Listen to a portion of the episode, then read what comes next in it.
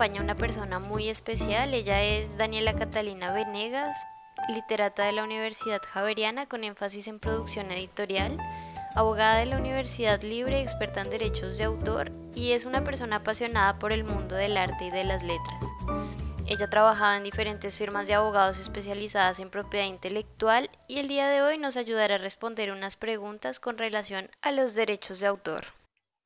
Muchas gracias Daniela. Entonces, ¿qué es el derecho de autor en la legislación colombiana?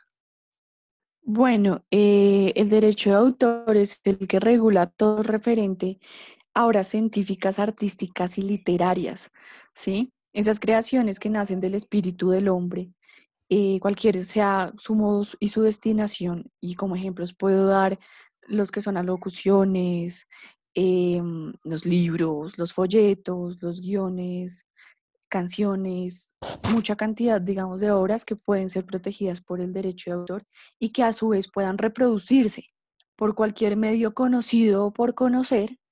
Y con esto me refiero a que con la tecnología pues han cambiado los soportes en los cuales vemos las obras artísticas y literarias.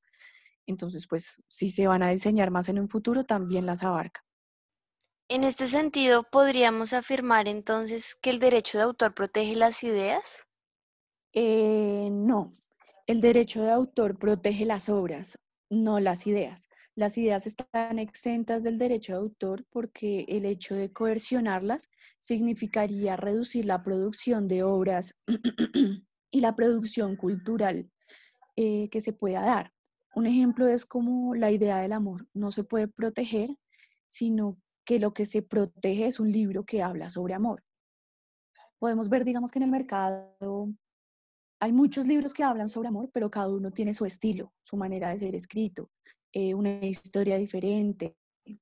Entonces, lo que uno protege es la obra en sí misma, ¿sí? es el espíritu creador que hay en esa obra, pero las ideas no son susceptibles de protección. Si yo tengo la idea de crear un libro sobre el conflicto armado colombiano y alguien termina haciendo también una novela del conflicto armado colombiano cuando yo tenía la idea, pues primero va a ser protegido la obra que ya se creó que la idea mía de haberlo hecho.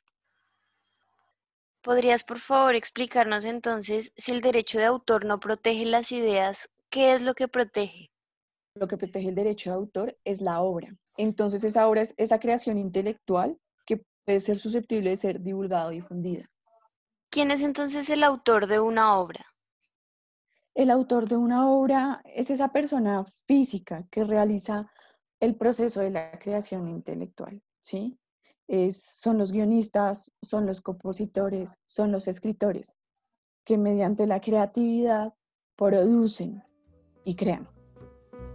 Bueno, Daniela, muchísimas gracias por esta breve introducción a los derechos de autor y hasta una próxima ocasión. Bueno, muchas gracias por invitarme y espero sigamos hablando del tema. Gracias, hasta la próxima.